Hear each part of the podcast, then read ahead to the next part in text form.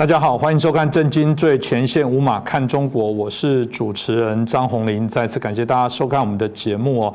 最近大概除了乌克兰的议题，当然还有包含台海也被讨论以外，另外一个现在大家关注的当然是体坛的重要活动，也就是北京的奥运哦。那北京的冬奥啊，是从二月四号一直到二月二十号。本来体育是一件非常美好的事情，我自己也非常喜欢的体育。每次不管是夏季、冬季的奥运，总有许多的一些故事哦，啊，可以让人觉得非常的激励哦。原来是体育是这么样美好的事情。不过今年大家知道，因为中国在这几年来经济发展过程当中，加上它夹着经济的这些优势哦，做了许多啊对国际上秩序的一些干扰，甚至有一些有关人权侵害的一些议题，香港的议题啊等等，这整个战狼外交引起大家许多的关注。所以今年的冬奥要说来也很有政治味。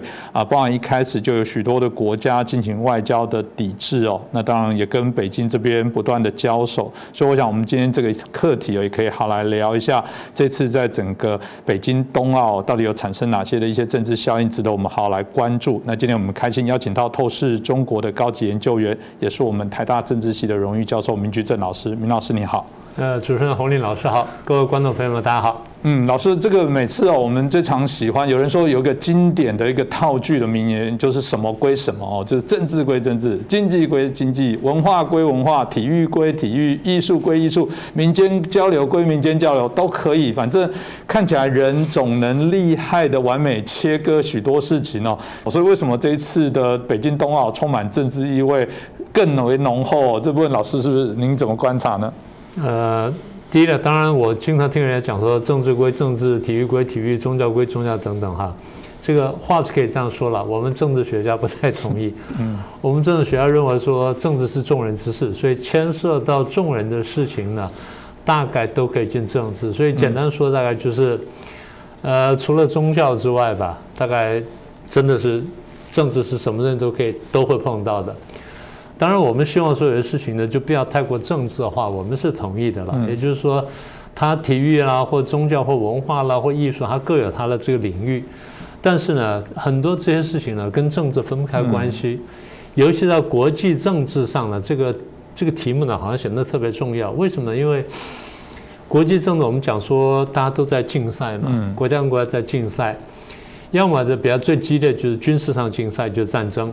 那么稍微轻一点点就军备竞赛，那其次像什么经济的竞赛啦，然后这个什么文化竞赛什么等等，所以体育是一个很重要的一个面向吧。这样说，因为国际政治上的竞赛或竞争呢，你不要说竞赛，就说竞争吧。竞争的这个标的呢，一个是争里子啊，比如争到领土啦。然后争到这个金钱啦，啊，或争到什么一部分夺得一部分人民啦，或夺得资源等等，这是争里子，就具体东西。那竞争还有部分是争面子，也就是说，在其实，在人跟人际关系，大家也晓得嘛，面子又是很重要嘛。就是我我看起来这个很成功啦，然后很得意啦，什么等等，然后他看起来很窝囊啦，很失败啦，大家就说我比较行，他比较差。所以，其实国际政治又像是个人的这种放大，所以个人的部分要争理智、争面子；国际政治呢，也争理智、争面子。所以在体育活动当中呢，体育的竞赛很多时候呢，就变成说大家争面子一个重要这个部分。呃，大家看看每年那个欧洲的这个足球赛，欧洲杯足球赛，到最后赢的那一队多么欢腾啊！那举国那就放假啦，然后大狂欢。输的那种回去，他说你去坐牢了，去耕田了，或者下放了，干什么？这是真的很夸张的。我们小时候不去看少棒吗？对不对？你熬夜起来看少棒啦，看青少棒啦，然后最后看到成棒了。然后现在台湾棒球在国际棒坛上有有一席之地了。所以这东西呢，这个一方面是个人的这种投射，二方面的确是一种民族自信心的表现。所以。呃，你说真正说体育归体育，政治归政治，其实还蛮难的。反过来说，就是你看每一次啊，这奥运说，不管冬奥或者说这个正常的奥运，各国的奖牌数目大家都很关心的，对不对？嗯。所以关心的基础说啊，不但是某某人得了奖牌，我们不能说说某个国家的奖牌得到多少，它不是也变成说一个国力指标嘛？呃，我想。大概是这样的吧。大所以你刚问说，体育跟政治是能够完全划分？在我们政治学家看起来，还真的没办法划分的呢。这应该说，老师一开始就讲的，政治是众人之事，所有的事情都含括在里面了。这个其实我自己感受很深，因为我自己在非你组织工作，很多非你组织也说，哎，我们组织很纯然、很高尚啊，怎么高尚？不谈政治，不谈宗教，不做生意。但我就说，哎，你的章程里面每一个都有要改善什么什么方面，要解决什么问题，那些 都是跟政府的政治跟政策、国内的环境有关，最终都希望立法来解决。所以怎么可能？不碰，所以说来当然啦，这个的不可能分开的状况之下，显然这种大型的体育竞赛就是一个国家展现国力了。我可以想象奥运，当我觉得用网络世代的人很难想象这些事情，就是说你有很多方法去知道这个国家，搞不好旅游也很方便。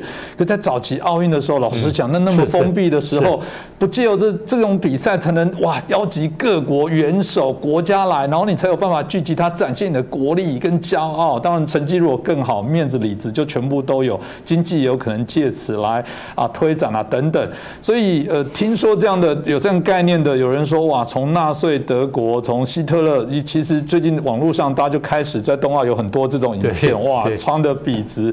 其实你去看那个希特勒，他们当初纳粹那个服装，凭良心讲，很多人还是觉得把它当做一个标准，英挺挺拔，哎，那可都还是一个呃，真的是请设计师去设计的一个制服，所以所以显然他们好像就很。擅长这样的一个包装，对，所以就我们把它叫什么？就是极权主义的美学，嗯，是有点道理。而这个事情当然了，我们可以注意到，就是好像集权国家比较注重这些事情。你刚说希特勒开端了，我查一下历史，还真是这个样子。其实希特勒是三三年上台嘛，纳粹三三年上台。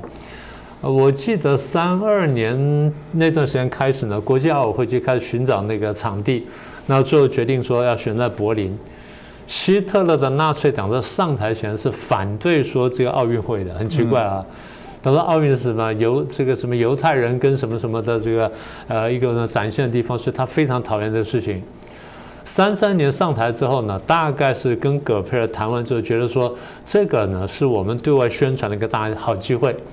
所以换句话说，希特勒那时候已经开始考虑到大外宣了。那我们知道这个纳粹很注意宣传的嘛。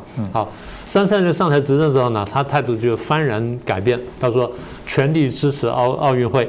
好，那么怎么支持法呢？第一次拨款，那个时候拨了大概两千万的马克呢，去修什么？修那个柏林的那个奥林匹克运动场，那作为一个主场地。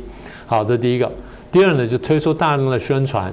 那时候大部分是广播跟报纸嘛，还有还有周刊啦，什么画报等等。好，啊，官方呢开始推出一系列的宣传画。那宣传画的主题呢，除了说哎这奥运啊多么重要什么的，他特别强调一点是我们阿利安人的特色。阿利安人啊这个身材多么好啦，然后的品种多么优良啦，然后这个呃体能多么强啊，什么等等。所以变成什么呢？宣传了阿利安人种优势论的一个场所。后来大家慢慢就注意到，可是已经来不及了，那已经已经走到这里了。好，所以除了宣传阿利安之外呢，它背后意思是说，你看我们纳粹党导致了这些事情的发生，我们纳粹党特别注意这些问题。好，那么再来就是电视转播，我们很难想象啊，电视第一次电视转播奥运会的开幕式呢，是希特勒干的。从那时候开始，从那开，你我们看到一些影片嘛，现在都已经看到了。然后电视转播开幕式，哎，那时候开始办的，以前是没有过的。然后再来什么呢？我们现在很习惯的火炬接力，那居然是他开始的。当时也没想到，他因为这个呃奥运，他通常的火炬是在希腊点燃，然后最后在那主办国啊那边拿起来，他去搞接力，他去搞接力，从希腊那边点着之后呢，经过什么保加利亚，经过南斯拉夫然后，经过匈牙利，然后再到奥地利、捷克，之后跑到德国。所以这样一路传过来，就变成说，它一个一个事件变成说一个 event，大家说哦，我们去关注这件事情，就成功了。用现代话来说，就抓住了世人的眼球。大家开始注意到，哦，有这个活动要开始了，哦，现在这个火炬开始传递什么的。我们真的没想到是希特勒先开始做这件事情，所以你说是不是一个很好的宣传，很棒嘛，对不对？所以开幕式，然后火火炬传递，然后开幕式，然后电视转播，然后这个呃国家元首到场，然后什么欢呼什么等等，所以这些东西呢，坦白说，你要不是不要说纳粹什么的话。希特勒对于推动奥委会呢，还是有点贡献的。我听起来他当初就很有行销的一些概念哦，只是他借由利特别的场合，就是说他有目的的来做这些扩充，所以我可以理解哦。就有人会说，你会发现现在特别，当然应该说持平来讲，每个国家能争取到奥运，不管是不是民主国家，都觉得是一个国家重要的荣耀。所以每年那个奥运国家的呃这个宣布，你看这个真的都大家疯狂。台湾也有在争取一些体育运动赛。还是持平来说，我想都是。不过有没有特别有一些国家，特别我们谈共产主义，是不是延续这种纳粹德国这样的一个思维特别明显？良善一点当然是说让大家文化交流，但如果它置入一些目的，当然可能会产生一些问题。所以，呃，我看到包含苏联、中共这一波，好像都是如此。真的，他们都有这样目的，企图的在做一些我们看到的一些影响吗？应该蛮明显的。其实你回头看过去了，你那个你回想到你年轻时候，每次看奥运，你觉得说金牌最多是哪几个国家？大概就是真的那时候就苏联，然后就是美国两个在美国、苏联对，然后再来呢德国，德国对不对？然后再来呢罗马尼亚、南斯拉夫、匈牙利这些国家都排在前面，对啊，都还有都还都排蛮前面的。然后那些国家别的不太行，但是什么？他体操很厉害，是不是啊？啊，我们都有这印象嘛。所以，呃，罗马尼亚的什么科米尼奇啦，什么，我们都可以随口就说得出来。这个东西有一个真的是，我们还不是说政治人喜欢讲政治，国际政治那时候那个背景啊，对这事情还真的是有影响的。嗯，因为我们知道从二次大战之后呢，我们这个打败纳粹之后，国际社会不是一分为二吗？嗯，民主国家跟共产国家对抗嘛。所以这个对抗之余呢，其实大家在想什么问题？大家想说哪一种制度比较好？是民主制度比较好呢，还是共产制度比较好？民主制度当中说啊，我放任人的自由啦，然后尊重人的这个尊严啦，然后个性啊什么的。共产国说我们的制度呢，像像轨道一样，然后铺在这里，然后让人家顺着往前走呢，能够发挥集体力量，所以看起来各有各的优势。共产国家或共产制度因为是新兴的，他去挑战现存的这个资本主义社会，然后他一出来就讲说，我就是要消灭资本主义社会的。他们的政治教条呢，就教导他们说，共产主义最进步，共产制度最先进，而且共产主义是人类社会发展的未来，而是人类社会发展的终极阶段。所以他一定要想办法证明说，共产主义优于其他的主义，跟优于其他的制度。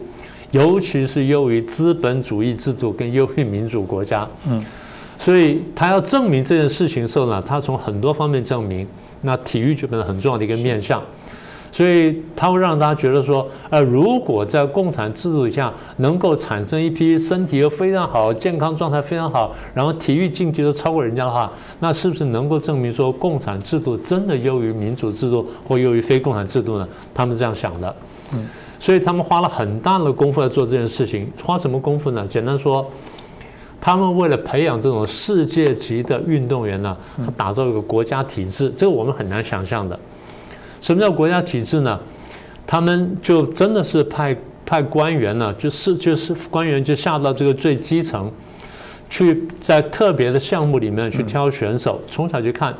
啊，这小孩三岁五岁力气又比较大，或者说这个呃肢体比较灵活、比较柔软，然后身体各方面协调很好，就开始培养他。一方面就是观察，然后就慢慢培养，一层层慢慢培养上，然后再逐步逐步淘汰。也跟家长说哈，共产制度底下老百姓生活一般比较苦啊，一般就生活物质不太丰富。但如果你小孩进到这种这个，譬如我们叫体育自优班吧。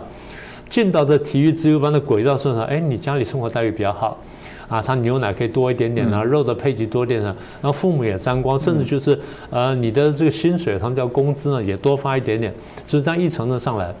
所以他有个国家体制很严密的这样在培养、在筛选啊，乒乓球的啦、体操的啦、游泳的啦、跳水的各方面都有。这个这种情况啊，我们在东欧各国、在苏联、在中国大陆都看到。所以这叫国家体制。国家体这个一个优点就是它很系统的在寻找培养，然后在这个补贴这些人的的成长，所以这些人后来得了金牌，说哦，我感谢党跟国家培养，这话还不是乱讲的，真的是党跟国家从小就看到他呢，培养他。但这样的有一个缺点，在民主国家里面啊，你喜欢运动或喜欢这个体育什么的，是你个人的事情。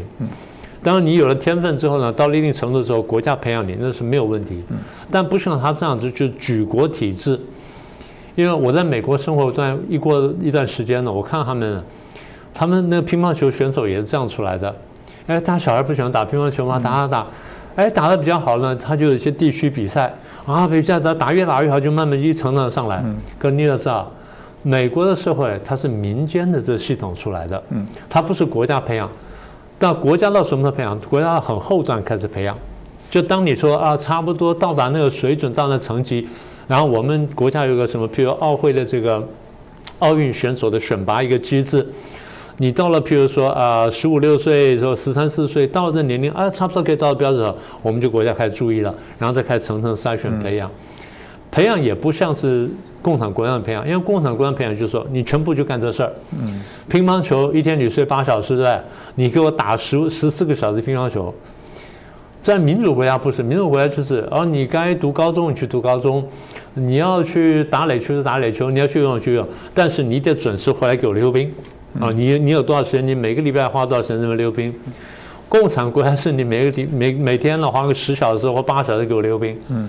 所以国家体制跟自由体制还是有差别，这差别不但说在运动表现上有差别，到最后就是当他们功成名就退役之后，他的生他人生生涯会有差别，这我们等会儿再说。好，国家体制优点就是它可以很小的、很系统，开始全国范围之内去寻找，然后用国家的意志、国家力量培养，这样展现出来说这个体制是要优点，但它缺点就是。它跟原来体育的这核心精神呢是有点有点偏离的。嗯，我们原来体育啊，当然你说帮国家争光、别帮民众争光，那是一部分。但是最根本什么呢？最根本就是我们希望说个人的身体要好，个人身体健康。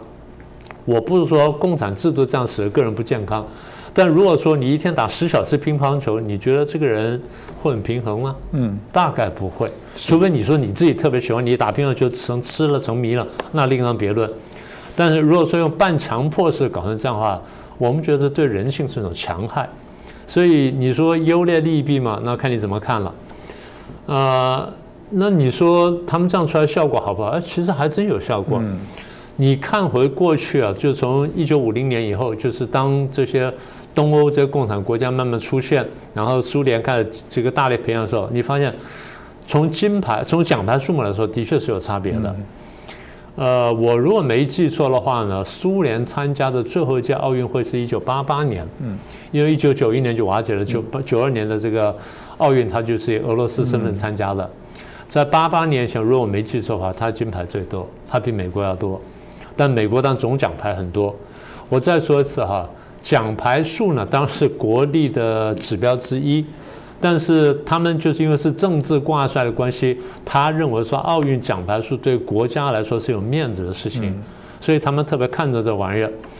所以这样说来，就是共产国家第一很注重，所以它比较像什么呢？像我们刚讲文宣，就你刚讲希特勒的文宣，现在比较像这个样子，只是他把它更。更往前推进到我们认为是到走火入魔的地步，也就背离了原来真的全民体育的精神了。这是我们觉得是比较不太合适的。那我们刚刚提到说运动员的这个培养跟这个这个产生哈，嗯，各位看一下这个，我在网上看了一篇文章，就是加拿大这次参加奥运的很多选手哈。啊，有的是会计师，嗯，啊，有的是受上志工，啊，有的是在这个什么律师事务所服务，有的在哪边工作，有的是在这个什么呃社工团里面工作，闲暇之余来练溜冰，来练滑雪，来练冰壶，来练什么？到最后啊，觉得表现优优异了，然后进入国家队，然后来来比赛，比赛完了回去呢，他还是当他的志工了，当律师啊，当会计师，然后闲暇之余再来练习。所以就是他人生有一个正常的轨道，他不是说全部生活呢投在什么冰壶啊，或投在什么滑雪上面，他不是这样子。但你看共产国家这这些运动员呢，很多时候，哎，你说他得了荣耀了，个人很光荣了，然后国家也很很欣赏他，优秀的去跑当教练了，不是每个人都能当教练的。我们知道大陆很多选手呢得了牌之后，最后呢就废弃掉了，真是这样情况，所以。我们从个人角度来看，就是说他得了金牌得什么，当然是很光彩的事情。但从国家角度来说，那这个人你是不是就糟蹋他了？所以我想。从人性角度来说呢，我们还是觉得说放任一点呢有它好处。嗯，这真的是不同的一个发展了。当然，呃，我们刚刚听明老师刚刚讲可以理解，就是原来的体育就是呃强身嘛，就是让自己身心健全，运动就是一个好东西。概念上应该是大金字塔在底下慢慢支撑上面那个顶端的运动员。可我们可以看到，在威权体制比较像是柱状，稍微这个柱状的方式在培养，因为那就设定一些特定的人在做。所以我。我记得了，奥运在我这年纪最早的时候，都一直在争议职业选手到底能不能参赛，因为他们觉得不公平。我先谈的是早期威权国家，说我们就是米老师刚刚讲那种体制，哎，你们这种威权国家根本就是职业运动员嘛，那那这怎么比？当然后来为了精彩度啦，什么原因，篮球什么的，才会有梦幻队进去。对，棒球也也有，就是说有些开始开放之后，足球啊等等这个部分就产生了一些不同的一些啊理解啊，所以。这个也是我想一些转变了，不过这个有历史的一些脉络。但显然中共他也原来去争取这种大型运动，一定有他原来的目的。老师，您看得出来，你或者跟我们分析，你觉得他在这一次上想要来达成什么样他的政治目标呢？第一个还是我们刚刚讲了，证明一党专政的优秀嘛，证明共产制度是比较好的，证明民主制度是松散的。呃，尤其是他常拿来跟台湾比，我觉得说你如果真的跟台湾比的话，上次奥运会台湾是赢他的。你以人口数来说的话，台湾得一面金牌，你应该得六十面金牌才对嘛？嗯，是不是这样的？但这个比例来说，看你怎么算了。啊，所以第一要证明说共产制度比较优秀。第二呢，还要他想展现说我的外交并不孤立。嗯。但是我们过去这个节目一两年呢，我们就跟大家讲，我们说中共的这个战狼外交跟各种这种动作呢，使他国际上越来越孤立。我们可以看到，比如说香港问题啦，然后南海问题啦，然后新疆人权啦，台湾问题啦，然后立陶宛事件啦，然后澳大利亚啦、纽西兰什么等等，跟这个南海冲突呢，再加上出它战狼外交，所以这几年来了，中共的这个对外的这动作呢，使它国际上形象呢变得非常坏，然后国际上呢也出现了非常孤立的现象。他们在这次机会就希望说，我要证明其实外交上我并不孤立，所以广邀来宾，结果就哎。居然被大家背锅，所以大家就是运动员来了，但是外交背锅，就是很多国家的元首啊什么的都不出席这这些活动，更不要说美中在这里呢也还在那暗中角力，所以中共就拼命拉拢俄罗斯啊这些国家。嗯，所以除了这之外呢，再就他他想洗白他形象。刚才不是讲说人权问题吗？呃，这段时间大家因为维吾尔的人权问题呢，对他批评非常严厉，所以他搞了个维吾尔的火炬手呢，来来传火炬，就弄弄巧成拙。为什么？因为大家发现，当年希特勒呢迫害犹太人，三六年的时候，他还搞了犹太人去传传火炬，所以他说这个宣传宣传手法如出一辙，那不是笑死人了吗？然后再一个就是彭帅事件。彭帅事件，这时候你不提他就算了，大家就去就专心专心看比赛了。就你要要借这个机会洗白，让彭帅出来接受采访什么？就背后的镜子里面看到一个人啊，一个男的这样插着手 在看他就接受采访，大家觉得那那个人是谁呀？然后彭帅就宣布退役了，所以整件事就显得说非常诡异。你看起来说你要洗白，就变得说越洗越黑。我最看的这是第四点，第五个目的当然是争取奖牌了，这不用说了。第六个，我觉得是统战台湾，他们要用这个来证明说，你看祖国的荣光啊，多多么厉害。所以他对台湾的台籍的运动员呢开始统战，也请了一些台湾的艺人去去表演，也请了台湾的政治人物去参加一些活动。所以整个来说呢，他对台湾的统战呢，他是应该说是绵密的。嗯，当然台湾不太吃这一套，因为台湾这这几年来实在非常生气大陆，所以这点大家是吞不下去。呃，最后目的可能就是，他如果说一切办的顺利，办的算风风光光的话呢，对于习近平在年底的二十大跟连任呢，应该是有帮助。所以我猜他们的目的呢，大概是这么六七项。嗯，当然，如果呃老师刚刚罗列了这些他举办北京冬奥的目的哦，大家当然好奇说，那他有达成效果吗？当然。呃，赛赛事哦，就我们节目播出的时候是还没结束哦。这个发酵到底要从什么时候来检核？但至少到目前为止，老师您怎么看待这些他的目的？有真的有达到他期待的吗？我想，当然我们现在不能最后盖棺这个定论了哈。不过从目前为止呢，我们已经看了地方就是没有能够达到目标。第一个就是他在这个国际外交上面呢，看到我们抵制非常多嘛。嗯。彭帅的问题呢，我们刚刚讲了一下开头，就是他被采访，采访完之后呢，采访的记者也说他看起来不像是自由的。嗯。然后这个国际上的这个回应就是觉得说，他怎么在在这个时候他去宣布退役呢？那比方说，就是我不希望再接再接受在公共场合继续再接受大家来质问这个问题了。他出来讲说啊，我没有遭受性侵，那你那篇文章，你那半夜发那篇网文又算什么东西呢？所以让反而不但没有洗白呢，反而加深了大家对这个问题疑虑。也就是说，大家对于中共对于人权问题的看法呢，其实可能有有更加的更大的这个怀疑。这第一点。第二点就是，呃，你跟他在零八年的办的那场那个北京奥运相比哈，国际的贵宾少了非常多。那一次大概来了五十四位国家元首，然后十六位这个政府的高级领导人，九位的王室代表，然后一位的地区负责人，还有四位总统夫人，所以加起来夯不啷当的八十四人。这一次呢，二十几个。所以差了非常多，所以你讲说我们说欧美抵制什么不在话下，其实不只是欧美这个国家抵制，呃，亚洲国家抵制非常厉害。亚洲我们现在看到就是金正恩说因为疫情严重他没有去，那不管理由是真假，他至少没去。然后再来就南韩原来上一次呢是就南韩总统李明博自己出席，这次派的这个国会议长去出席。那那个日本当然也背锅了，那不用讲了。那这次被抬的身份最高的呢是普京了。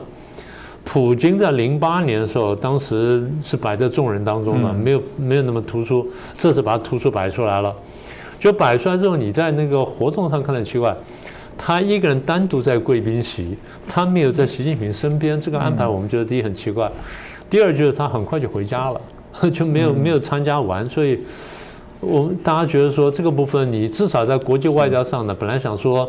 想要大大得分的，现在看起来是，呃，叫做没有扣分就算不错了。再一个，就他不是办了个参会吗？是，就是呃邀请这来来参加贵宾来参加来这个出席参会。国际记者把那名单看完之后，他说这是独裁者的参会，也就是都是国际上这个形象非常不好的一些领导人。所以我们常常讲说，哎，看这个人什么人呢？看他交什么样的朋友。那这个就也就说明了他现在在国际上能够能够交到哪些朋友。当然，其他一些比较小的事情啊，比如说荷兰的记者现场直播的时候被一个那种红袖章人把现场推走，他用中文跟他讲说直播，他说我管你的就把他推走了，这是很荒唐的事情。再一个就是 NBC 的这个体育主播也是提早离开了，所以这些事情都是让他觉得说大打折扣吧。嗯，呃，所以整体来说就是他当然是很希望说利用这一次呢，当做一个国际大外宣的一个机会。所以对内对外呢都能够加分，但现在看起来呢，可能距离他目标呢有相当的一段差距，所以。那这样说了，就算他奖牌数再好的话，我下我猜他心里面觉得说，其实是大打折扣的。嗯，我们应该再加问一个题目，叫做那北京中共会有什么方式来对应这些？他没达到效果，一定就会有说，因为疫情的关系，所以他们才不来。我们也没特别希望他们来，因为他们是会带有病菌的。第二部分可能会谈到说，啊，这个他们见不得中国经济突飞猛进，眼红看不得中国好。我们百年一遇，现在中国人扬眉吐气的。你看这些西方，我。我们就下次再超越他们，让他们以后要跪舔我们。我觉得他你怎么？那你怎么觉得是零八年零八年的盛况？对不对？我想说 他一定就开始有一些解释，让他有一个。台阶可以说，这个一定都是别人的问题，一定都是西方的阴谋，一定都是美国带头作祟，搞不好台湾还有从中作梗参与 之类的了。台湾出席了，对，所以这部分我想我们大家值得好好的针对这个啊北京冬奥后续延伸的问题啊来做一些讨论。当然，如果一个真的要呃所谓的政治归政治，体育归体育，那就应该是纯然纯粹了。显然根本就不是这么想的，只是口。头说的所有的动作都有政治痕迹，这个我想民众。众是没办法来接受的。今天很谢谢明居正老师哦，啊，啊，帮我们来从不同的角度来分析这次冬奥的一些背后政治的一些运作，可以让我们更为清楚。那也再次感谢大家的收看，欢迎大家如果喜欢我们的节目，帮我们转传、订阅、按赞、分享，让更多的朋友了解。另外一件事情是我们最近看到在中国，因为这一个生了八个小孩的这女生哦，被囚禁、被锁链锁住这样的一个悲惨事件，大概也在我们看到许多的啊观众朋友都有留言，希望来谈论这样的题目来了解。所以我想我们节目当中有机会，我们会好好来探讨。今天啊，就再次感谢老师，也再次感谢大家的收看。如果大家还有什么一些想法，也欢迎留言在我们的啊留言底下。我想我们制作单位都会尽快的做一些会诊回复哦，尽量来满足大家所期待想讨论的题目。那就再次感谢大家。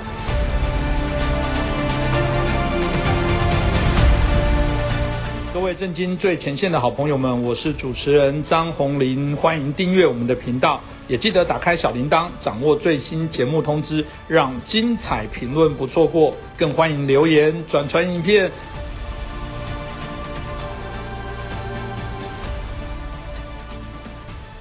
大家好，欢迎收看《震惊最前线》，无马看中国，我是主持人张宏林。再次感谢大家收看我们的节目哦。呃，虎年开始哦，当然很希望大家今年继续给我们支持哦。欢迎大家点阅、转传、按赞、分享，记得开启小铃铛，不漏接我们的啊节目哦。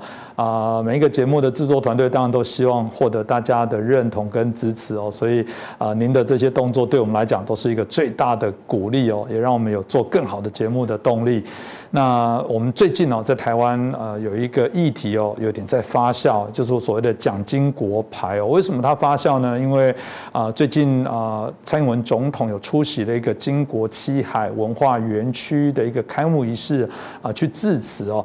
啊，里面当当然也提到了对于蒋经国啊，对于台湾的一个重要，对于反共保台的肯定哦，这当然引起了许多的一些内部的讨论发酵，不管是国民党的，不管是台湾这个深绿台派的部分哦，啊，对这件事情有的赞许，有的当然有点恐慌，有的也有一点批判哦。那当然也对于蒋经国瞬间哦引起许多的讨论，我觉得这个部分可以好好来啊讨论了解一下。那这我认为也是台湾一个民主深化。过程当中，必然在许多包含争议的转型啊，包含在民主的一些演变过程当中，必须去面对的一个事情哦。所以，我们今天节目当中很开心邀请到两位来宾哦，好好来讨论这个事情。那首先我们介绍的是立法委员、民进党王定宇委员，主持人大家好。啊，接着介绍台湾智库的咨询委员张国成教授，主持人、委员、各位观众朋友，大家新年好。是，我想我们一开始就请教一下国成老师哦，因为我们提到这个蒋经国啊，大家在谈到很特别，是他其实曾经到苏联去哦，受过马列主义的这些教育哦，他曾经还跟邓小平是同学哦，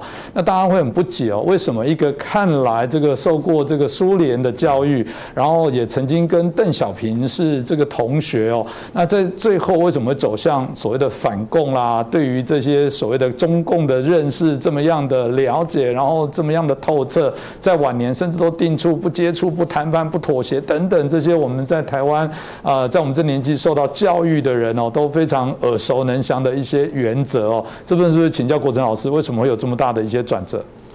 因为当时的中华民国的形势就是反共不得不然。啊，因为中国共产党、中华人民共和国就是当时中华民国最大的敌人嘛。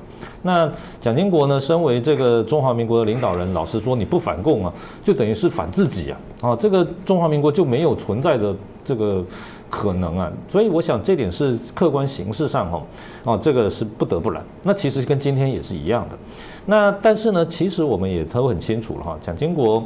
他在苏联接受教育哈，然后也加入过共产党，也曾经哦在蒋介石就是他父亲清党的时候哈，哦甚至还改了俄国姓名，剧烈批判他的父亲。那这个他个人呢，其实对重共产党的计划经济啊，啊思想控制啊，然后这个重视特务情治系统这些东西其实是一样的。所以，好到他主政之后呢，好这个譬如说十大建设啦，好这个台湾的各种哦文化啦，好思想的这种压制，这其实还是共产主义的。所以也就是说，他反共哈，啊反的是他对外的政策。哦，跟国家基本的路线，但是对台湾内部哦社会的治理来讲哈，其实它受到共产党的影响还是很大的啊。计划经济我刚才提到，像十大建设啊，这个大钢厂啊，造船厂啊，然后国家的力量介入许多的这个经济活动啊，这个等等啊，这些其实都是共产主义的反应。也就是说啊，在他的身上啊，其实存在着两种特质啊，这一点来讲是我们研究。这个评判任何历史人物的时候，哈，其实都是常常会看到的事情。像譬如说，啊，跟蒋经国同一个时间的这个差不多同一个时间的韩国总统朴正熙，哦，这个也被认为是一个啊右派一个反共的一个威权的领袖。可是朴正熙早年哈也是左派分子。啊，这个呃，这个大韩民国刚成立的时候，朴正熙一度是被认为是所谓赤色分子，啊，还没有被啊军方重用，啊，后来是他自己立了战功之后呢，哦，才逐渐的这个这个恢复了一些他的这个名誉跟声望。所以我认为，其实哈，台湾的社会哈，现在需要的啊就是对于这个重要的历史人物，特别是啊蒋介石、蒋经国两位总统，更多的啊历史研究。啊，更多的这种啊，这个史料的这种公布跟探讨，我想这一点来讲哈，其实啊，蔡英文去的这个七海文化园区致辞哈，与其是说呢啊，他这个支持啊，或者是歌颂，或者是啊认同哈蒋经国，不如我们说台湾的政府哈，从政府最高领导人开始哈。走向呢，就是我们要正确的，或者是更多的，啊，去研究、去评判，啊，去这个思考、去反思，哈，啊，过去领导人的这个。历史，我认为这个才是它带来的一个重要价值，就是不管你支持它也好，反对也好，我们都是要多研究。啊，像我个人来讲的话，啊，我在科技部主持的研究计划里面有三个是跟啊蒋介石有关的，所以啊应该有稍微说一点话的这个资资格。那我认为哈，台湾呢，其实哈，对于这个两位姓蒋的总统哈，其实啊，不管是支持还是反对哈，都对他们的了解都不是很充分。啊，这个现在有许多的史料哈，其实呢，我们可以对他们有更多了解，但是现在。来讲啊，台湾就是哦，很多的这个人哈，其实对于。前总统的研究哈，啊，这个都不是想这个很充分，而是站在说想要消费他们啊，穿凿附会啊，这个台湾的政治领导人也没有像美国一样哈啊写很好的回忆录还是口述历史的习惯，那很多回忆录常常也都是啊非常的片面哦啊，因此呢，让我们对于历史人物的评价哈啊，即使是他距离现在并没有那么遥远，可是相对于其他国家哈啊就没有这么的完整。公正跟客观，我举个例子来讲好了，比如说马英九先生啊，他常常就标榜，呃，我是蒋经国的这个英文秘书嘛，哈，常常说啊，他就是这个蒋经国的啊这个传人啊，等等等等。可是呢，这个最近呢，我就看到这个他就发言说，诶，蒋经国呢当总统的时候，当年问马马英九担任秘书说，你这个戒严法 martial law 这个是什么意思？好，然后呢，这个马英九就说，他就赶快去查了好几本字典，然后然后就告诉这个蒋经国说，这个戒严法马修肉就是军事统治，啊，然后呢，好，这个蒋经国就说，我们怎么有军事统治呢？好，于是呢，言下之意啊，就是蒋经国解严呐，是来自于马英九的这种告诉他的这件事情。可是实际上呢，我们想想，蒋经国呢，很年轻的时候呢，就留苏。啊，不是一个没有国际观的人。后来呢，也曾经派到苏联去跟斯大林直接面谈。啊，然后一九六五年担任国防部长的时候呢，啊，这个当时蒋介石呢派他直接跟美国詹森总统会谈。换句话说呢，他的英语能力纵使不是特别好，但是也不至于说以这种资历、这种身份的政治人物哈，连一个 Marshall Law 这样子的字眼都不知道他的意思。都不知道说这个国外对戒严的评价，怎么可能呢？但是呢，我们知道在台湾，甚至包括在中国大陆都是这样，就是好这个正确公正的历史研究哈，还没有成成为一个非常重要的主流，所以就让这些各式各样的政治人物哈，在旁边穿凿附会，好在那边这个各取所需。我认为这个其实哈，不管是支持或反对哈，这个都不太好。所以好，我觉得这个。蔡英文总统呢，他这个在这个七海文化园区发言了，然后国史馆呢也在推动说，陆陆续续要建立好总统图书馆的计划，好，这个将来会有李登辉总统图书馆，啊等等等等，甚至蔡英文卸任了，将来也会有蔡英文总统图书馆。我认为这个就是台湾作为一个民主社会哈，逐渐的向这个西方民主社会看齐，啊，逐渐的愿意对这个啊过往的政治人物哈，站在历史。专业的角度哈，给予公平的评价哈，我认为这点其实哈，哦是真正一个社会哈要对抗集权专制哈最大的本钱。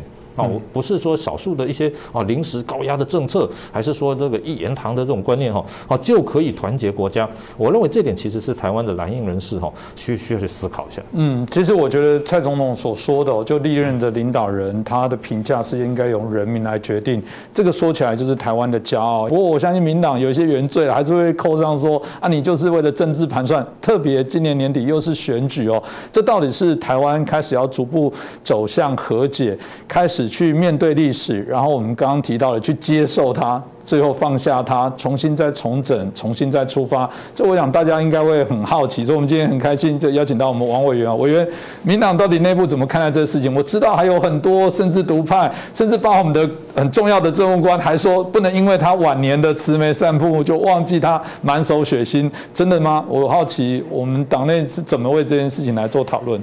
我很高兴来洪林兄的节目，而且谈的是这个题目哈，到底。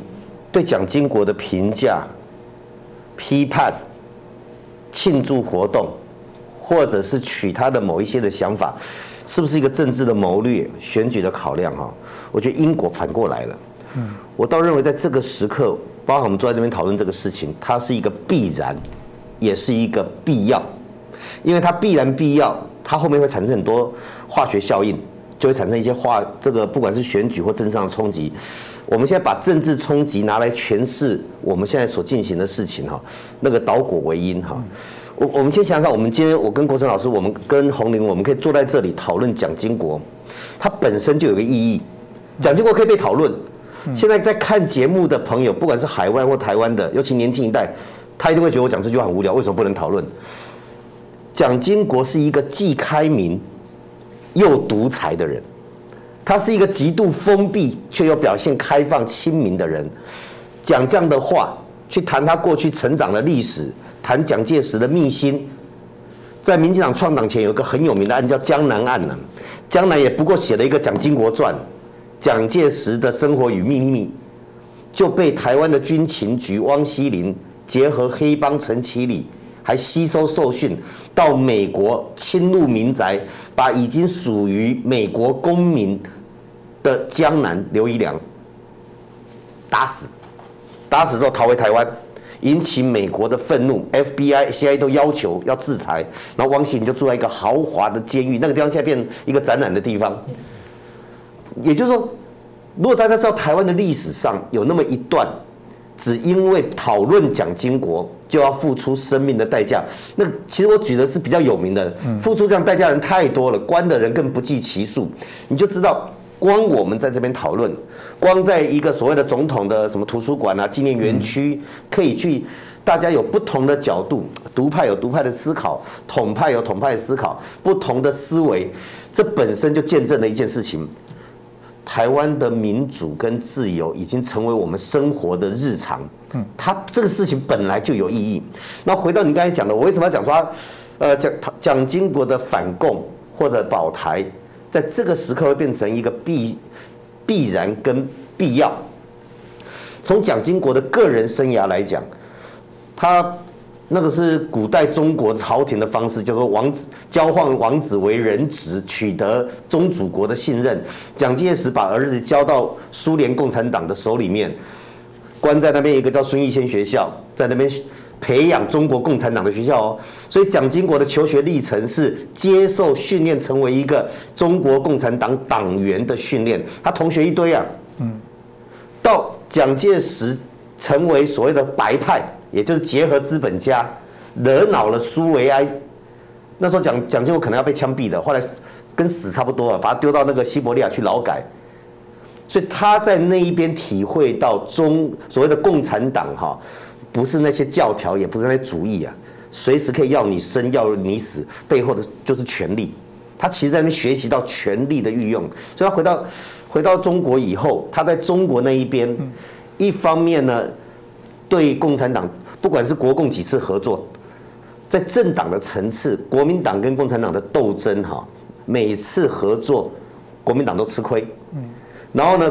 国共之间互相的杀戮极其残忍，上海案啊什么一堆，然后再看到中华人民共和国是要消灭中华民国，所以从这三个层次细节我们就不进入了。就是说，蒋经国的年轻求学的历程，在西伯利亚劳改，到在他们中国的所谓国共之间的斗争阶段，到中华人民共和国十一建政，消灭中华民国这三个层次来看，他不反共他活不下去，所以那是个必然。为了生存，他一定要反共，不管在国、在党、在他个人，所以他的反共成为一个必然。所以我相信他是真心反共，但是他反共的手段有些是用清乡，有用白色恐怖、用迫害什么的。蒋经国可以被我们这样子整个拆解开来去评价，这就是台湾现况，我们最应该保护的现况。我们可以去看这些证据去评价一个人。那必要的原因在哪里？台湾现在面临面临的环境，事实上这几十年来没有变。最大威胁，也就是我们两千三百五十万人生命的威胁、生存的威胁、发展威胁，就中国共产党。所以蒋经国的反共，成为一个可以凝聚，因为来自生存，人类哈跟动物一样，来自于本能。当你生活在这片土地，你一定会去熟悉生活环境。啊，我家前面有河，后面有山，所以有人说台湾会走本土化，那叫必然。谁不从自己家先了解起？只有不正常的扭曲，在威权统治时期，我们背长江黄河比背这个花莲溪，比背我们二人溪背的还熟。可那个时代已经过去了，那是一个错误的时代。所以，当我们现在年轻这一个世代生活在这片土地，住台北的一定会先了解五分埔的历史，住在台北周边的环境。我住台南的，哪里好吃，哪里好玩，哪一间庙有多久的历史，你一定会从自己生活环境去认识。你把它叫本土化也可以。其实我认为那就是一个很正常的人跟土地的结合。另外一面也是人结合了发展了，你一定要生存。个人为了生存努力工作，翻身努力求学，国家政党你的生存都有一个生存之道。而在我们台湾最大的共识就是，中国对台湾的威胁影响了我们的外交，影响了我们的经济，影响到我们的生存军事，所以。当这一个是来自于生存的必要，加上蒋经国是一个反共的象征，那事实上在台湾反共的人物很多，蓝绿都有哦。那我我这一部分我是我佩服蔡英文总统，他他这个不好意思批评其他政党了，某个政党主席讲完了一个压力，马上二十四小时内就缩回来了。蔡英文他知道这是必要要走的，他选择一个。不是他自己支持群众同温层所熟悉，甚至于所喜欢的对象，他选择了一个蓝营认识，甚至于老一辈蓝营熟悉的对象蒋经国，去而他的反共的人生历程，加上我们现在台湾反必须反对中国的并吞的必然，把这个当做一个对话的过程，我觉得这有很多层意义，所以蒋经国大概是或者他们父子啊哈。是跟中国共产党斗争一辈子哈，大概最了解中国共产党的人。那我们可以从很多面向，从民主化他们是独裁者；从人权他们是压迫者；从政治的历程，这个种种的开放等等，吹台青啊，这个鼓励本土化，他们在维系他们国民党的政权走的必然的路。而台湾另外有一个角度是，有一群台湾优秀的年轻人，从二二八以后的白色恐怖。到美丽岛，到要求解除戒严、解除一党专政、解除党禁、报禁、新闻限制。事实上，在我读大学的时候，这些都还在，没有很久以前呢。所以，这个这一群人去推动台湾的民主化，而另外在蒋经国或国民党史官认为他们就一步一步所谓的开放，历史是一起写出来的。我们可以从不同角度去诠释。所以，当蔡英文总统。用蒋经国这一个意象去呈现我们两千三百五十万人生命共同体面对生存最大的威胁的时候，应该要团结。他在对象的选择，在对话的语汇，事实上都思考了一件事情。那这个不是突然间出来的。我几年前去加拿大这个温哥华演讲，后来我又飞到洛杉矶跟旧金山。我面对的侨胞事实上是我们的 overseas Taiwanese，所谓的台侨，甚至于你可以称为独派。我告诉他说，台湾如果要成为一个美丽、坚强、坚毅的国家，主张台湾的跟主张中华民国不属于中华人民共和国统治的这两两种人民应该携手合作，因为我们有共同的土地、共同的亲人、共同的人生活在这个岛屿上。那个对话过程，事实上在绿营的内部，事实上已经进行了一段相当长的时间。所以，当蔡总统在蒋经国园新林园区出席的那一刻，我看到独派该讲的，他还是讲他该讲的话，没错啊。每个人可以取自己的角度去看这段历史，可蔡英文并没有遭受很多来自于自己支持者阵营的重大挑战，蓝营的。肯定的也有，慌乱的是反而不知道该怎么应付反攻这两个字。慌乱的是早就已经把蒋经国对这块土地，大概大家可以讨论的反攻这一块，早就已经抛诸于脑后，突然间不知道该怎么把这一块拾起来。那扣掉慌乱的，你会发现这是一个可以统合大家，让台湾有一个共同的对外的目标的。所以我我我个人认为，在蒋经国这个事件上。他是历史上特殊的蒋家父子政权，是独裁的，是压迫的，是白色恐怖的。但他也另外有一面开放的、开明的、反共的。而在台湾，我们有人认为深陷政党竞争或者蓝绿竞争下，有一个共同的对外、共同的价值，这对国家来讲是重要的。这也是身为一个总统必要该做的。我最后讲，我引。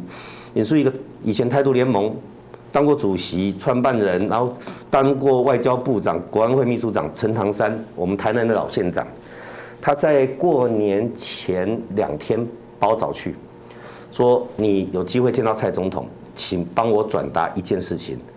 他在蒋经国园区，记住哦，陈唐山是被蒋经国用黑名单禁止回台湾，他爸爸妈妈过世，他只能在美国。带着妻子儿女向着台湾方向跪下来拜，他的爸爸过世，他不能回来送，他的母亲不能，他拿到双博士学位，台大毕业，他只要乖乖不讲台湾自由的话，他可以回台湾荣华富贵。可他被黑名单禁止，流亡海外，到接近六六十来岁才回到台湾。可他包早去跟我讲，说你跟蔡总统说，他在蒋经国这个文化园区讲的话，我。百分之一百支持他讲，你就知道，事实上在内在绿营内部的沟通，长时间的累积，大家已经知道说这个国家是共同的，而不是一方政治力量的，而共同的面对威胁的时候，在生存在保台必然的反共的情形下，跟蓝营的对话，蓝营的民众，嗯。那我觉得这个是国家发展当中的必要。是，我想委员刚刚讲的大家也非常的清楚啊，因为我有时候我们在谈我们自己，不要说那么高的这种政治总统啊，谈我们自己的生活，我们自己我们也不完美。我们有时候看身边的人，什么叫好人坏人？你应该会问他做了什么好事，多少好事，跟做了什么坏事，多少坏事。人的确是加加减减的，在找到一个最适合的定位。那作为一个政治人物，不同派系、不同的一些意见、政策的决定，事实上都会对于他未来的这些定位的部分产生一些影响啊。当然，我们还是回到政党，政党很重要的角色还是它的价值，它需要讲出它的价值，吸引人来支持它。我这年纪还是受到国民党在整个统治过程当中谈到对于反共的部分，我服役的时候还是要喊消灭万恶共匪，解救大陆同胞。但现在，呃，大家都会笑国民党现在这个里外不是人。老实说了，刚刚王委员听了，我每次很感触的是。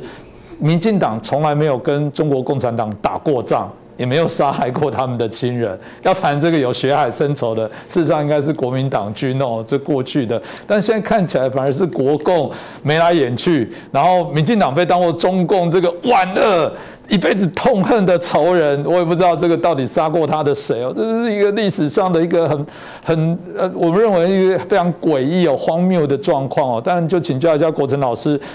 啊，我们还是回到国民党。国民党现在这个反共牌好像也不敢打，大家就骂他是一个舔共的政党。然后另外一个金国牌，过去引以为傲说蒋经国相较起来老蒋小蒋，大家是认为小蒋在台湾的时间长，相对要对于一些建设的贡献，大家认为还是相较较有感哦。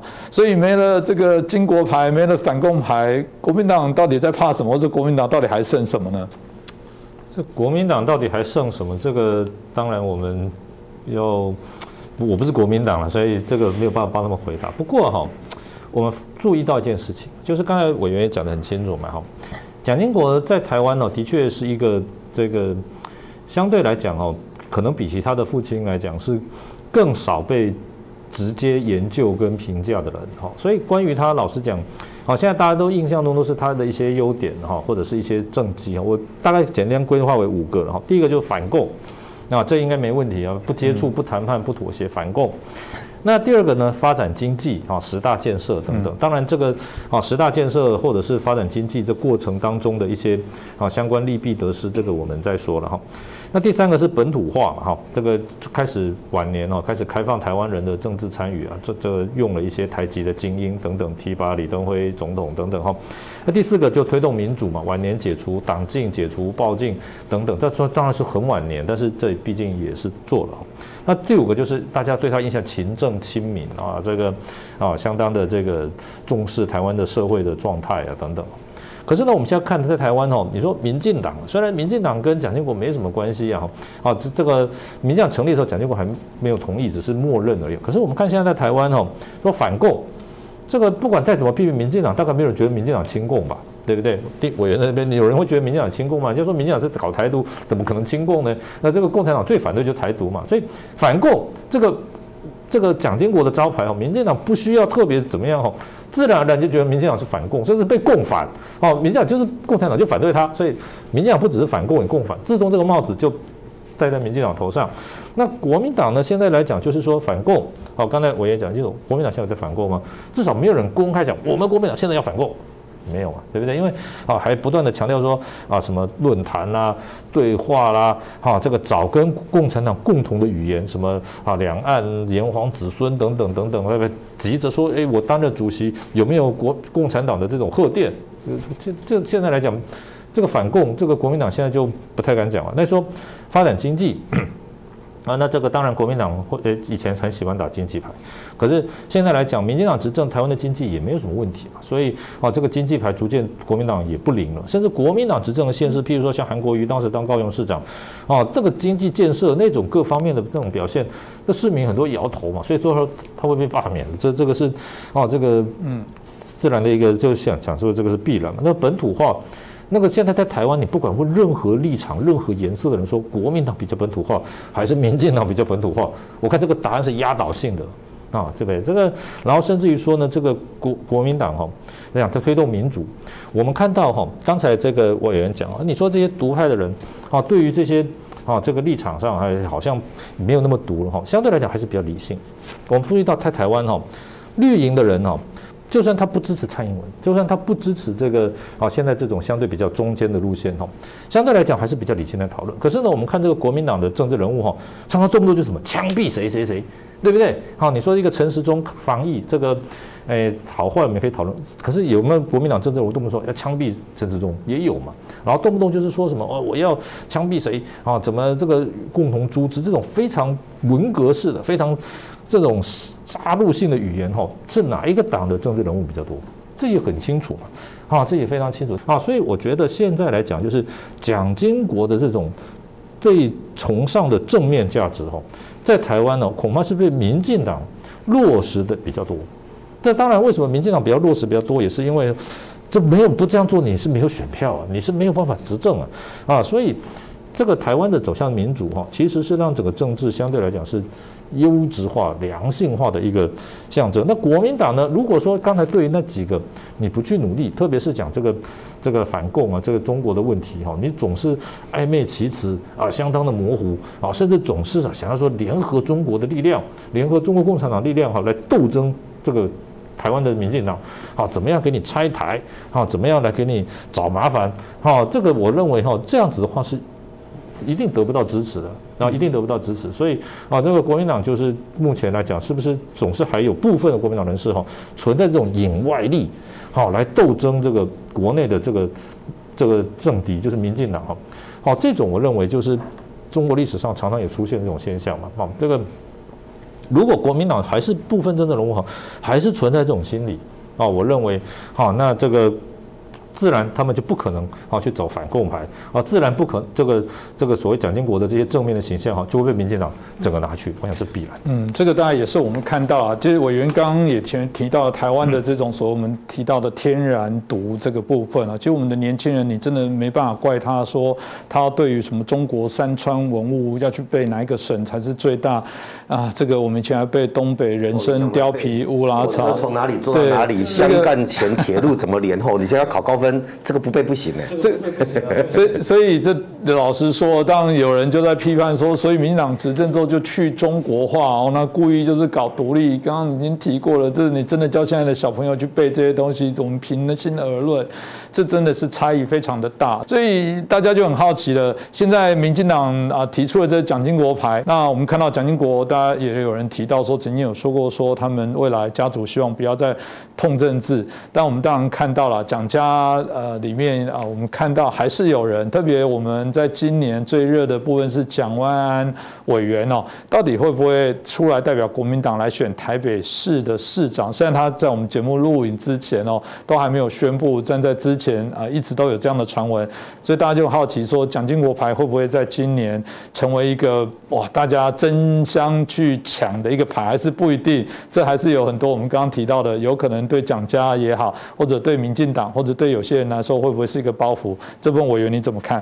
呃，蒋万安他在国会的办公室以前跟我是邻居，对门而已啊，他有时候会来我这边串门子。基本上，我如果把蒋经国从神桌拉下来，成为历任总统。或者特殊时代的白色恐怖时期的检讨，那他的后代要不要被他当时的遗言啊？蒋家后代不会啊，不能，也不会从政，要不要被那个绑住？我个人是觉得尊重蒋委员的公民权利啊，但是毕竟他是自称是蒋家后代，那蒋经国的遗训在公的部分，我刚才讲是限制他私人子后代子孙不能再从政，现在都有时空背景的了哈。你就不能回避，所以刚才这结结合红林刚才问的一个很好的问题是，那国民党的出路该怎么办哈？基本上在民主时代，我从来不会去担心，包含民进党任何政党的出路该怎么办，该怎么办就怎么办，选票淘汰你就没有了嘛，这是民主时代，任何政党包含民进党，该包含国民党要回到真实，嗯，什么叫真实呢？那个正大的，我印象是国安中心还哪里？他从一九九七年做台湾人认同的民调，每年都做，我每年都把它收集起来，你就会发现，在一九九七、九八、九九那个时候，台湾主张自己是中国人，也是台湾人的三十多趴哦，认为自己是纯的中国人的哈，不是台湾人的，也有两成三成呢。然后认为自己是台湾人，不是中国人的层数其实不高，一成多。那个是一九九七九八那个时候，那民主化人开始思考我跟环境的关系之后，你知道到最近几次哈，认为自己是台湾人，不是中国人的都在六成以上。认为自己一定就是中国人，不是台湾人的，我坦白讲，那个已经可以在误差范围内把它 delete 掉了，剩三趴。那认为自己什么人都不是，我都开玩笑，黑不是狼哎哈，不是中国人，不是台湾人，什么人都不是的，一趴一两趴，这两已经降到最低，这个就真实。你叫天然独，你叫本土化，其实那就是一个一个人、一群人、一个国家，在一个土地上生活，它必然的现象。你不认同这片土地，你在那边生存，你就变成追漂啊，水平漂浮，飘来飘去。国民党现在面对问题就在这里，你要回到真实，就像我们小时候，我们考得上大学的哈，考得上前三志愿高中的，大概都历史地理都背得很好，可能是假的啊。我们背的历史地理，中国还有三十五省，人家现在几省根本没有了嘛。你拿你背的东西对对照，就算对照中国的真实也不对啊。我们那时候背的铁路系统。我那时候背好熟，我还可以在我自己那时候考，我考接近满分，我还在可以在教室的地板上把那个铁路经过几站通通画出来。我现在觉得我自己何其愚蠢呢，都花时间在在记那个神经病的东西。可是你快，你如果真的拿你背的去中国坐火车啊，你一定迷路。坐错站，不是你一定迷路，你找不到车站都不见了，就是假的嘛。嗯，假的历史，假的教材，假的认同。如果一个政党你的发展建立在这个假的历史、假的认同上的时候，你怎么可能发展下去？所以，身为政治组织的政党，你就要看他的政治思维跟政治思想。所以，当国民党现在要回答一个最简单的问题：你跟中国的距离跟跟台湾的距离哪个比较远，哪个比较近？刚才讲中国在军力威胁我们的时候，你有没有同岛一命的概念？说你这个不对，你这样的话，我什么国共论坛我就不跟你办了。谁比较亲嘛？有人拿棍子要打你的家人，你会说好了好了，都是我们家的人不对了，我们继续我们继续去开 party，继续去论坛吧？还是会站在我们家人的这边说，你威胁我的家人，本来跟你约好要喝茶的哈，我不去了。哪个是家人？哪个是亲？哪个是远？那个都是生活的事情，那个不用什么大理论。那国民党呈现出来就是离北京近，离台湾远啊。期待能跟习近平握个手，好像祖上有德一样，却台湾的总统府蔡英文总统视为寇仇，不见面，抵制。你的距离的远近，在一个真实的台湾、民主化的台湾，你这样的选择，而且是国民党的高层掌握权贵的选择，你这个政党怎么发展？你下面年轻世代想要在台湾得到选票，他们也很认真啊。可是当上面的人因为在中国有投资，因为他想望的东西，像洪秀柱，他想望的东西是那个虚假的、不真实的东西，建立在虚假、不真实，在民主社会一票票选出来的地方，那必然被淘汰，不管哪个政党。所以，以这一次蒋经国纪念园区的事件来检视，就可以看出真实跟虚假。比如说，蔡英文总统说蒋经国有很多大家要值得检讨的，他其实有讲这一块。那他的反共保台也是值得肯定的。他但是把这两块拿出来讲，他一讲反共保台之后，国民党概慢了两天三天做出的回应是，没有哦，蒋经国是反台独哦。然后呢，这个中国共产党国台办刚相隔不到几个小时而已，也讲说，哎，共产党哈。在纪念蒋经国，那是天下最荒谬的。黄鼠狼给鸡拜年，他说蒋经国也是反台独哦。你没有发现，你们连如果蒋经国哈地下有知的话，知道他的国民党徒子徒孙跟他最讨厌、一辈子迫害、让他杀了他走投无路的中国共产党一起去定义他的思维的时候，我看会气得再死一次啊。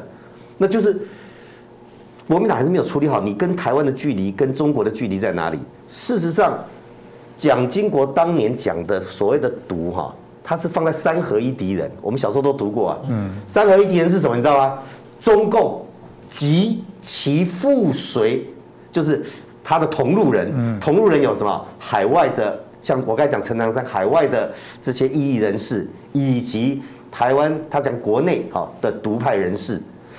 他是这一群人，是因为是中共的同路人才变三合一的敌人，所以他主我们若以手机游戏打电动来讲哈，那个大怪兽那个 BOSS 是谁？是中共哎，嗯，是因为你跟中共变同路人才变三合一敌人，所以他主那个大老板那个大魔兽还是中共，这才是中在蒋经国历史上的话，对错是另外一件事情。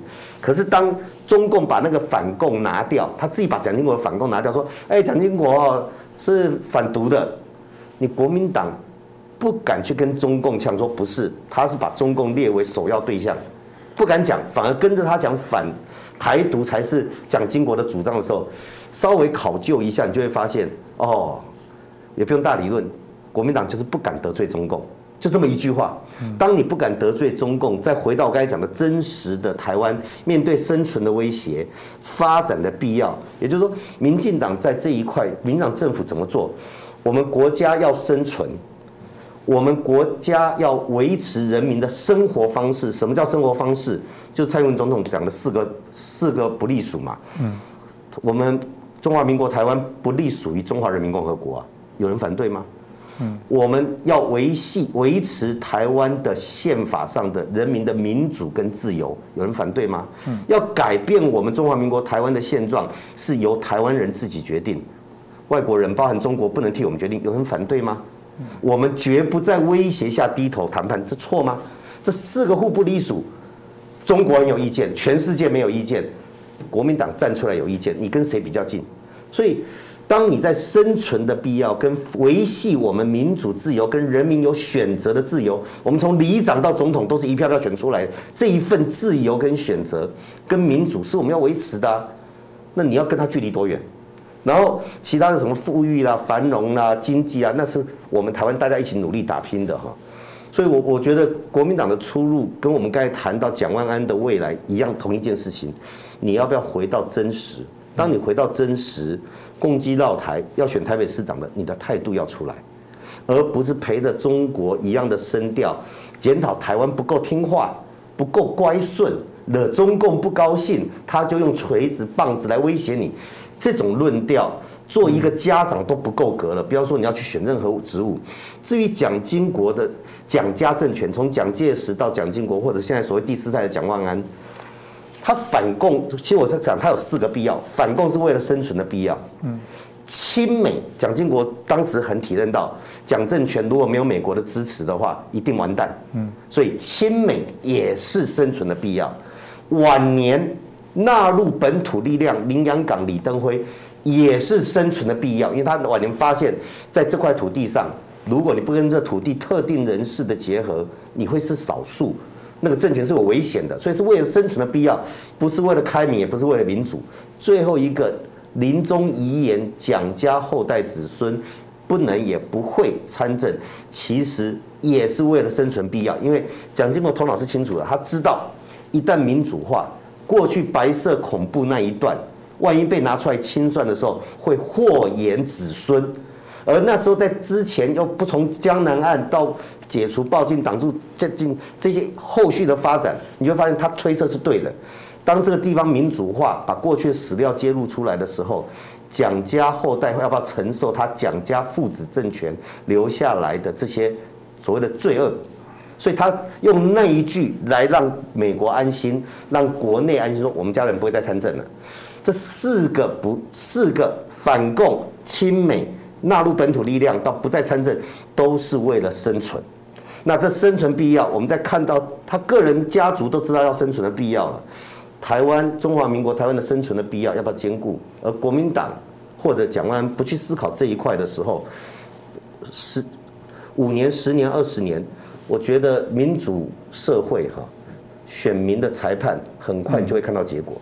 是，我想今天都我员还有我们张国成老师哦，说这个对蒋经国的这相对一些评析，我自己在深深有点感觉啦，就是说，呃。不谈这个从政治上选举的角度，但真的从台湾的发展，蒋经国我觉得还是重要的一个枢纽点，呃，必然会被讨论，必然也会透过他来检核台湾未来的发展，啊，包含我们许多的一些必须要去重新思考的一些面向。对台湾来说，我宁可相信这是一个台湾重要融合，透过蒋经国牌这件事重新来做思考，而不单纯只是谈到在选举上的加减分，这样也许对台湾来说可以更。清楚的对于未来有一个啊方向的界定，我想我们台湾还是自己要再更努力加油。台湾的民主深化，我们还是希望可以成为华人世界重要的一些参考跟典范。今天再次感谢两位来宾，也感谢大家的收看啊！一样，如果喜欢我们的节目，恳请大家帮我们点阅，帮我们按赞转传，那也欢迎留言，让我们的节目可以有更多的人收看到，可以有产生更大的一些影响。再次感谢两位来宾，也感谢大家的收看。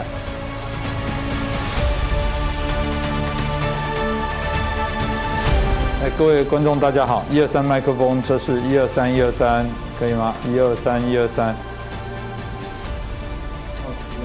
好，主持人好，委员长，大家新年好。好，新年恭喜，迎财神，大家恭喜，反共保台，一二三四五六七。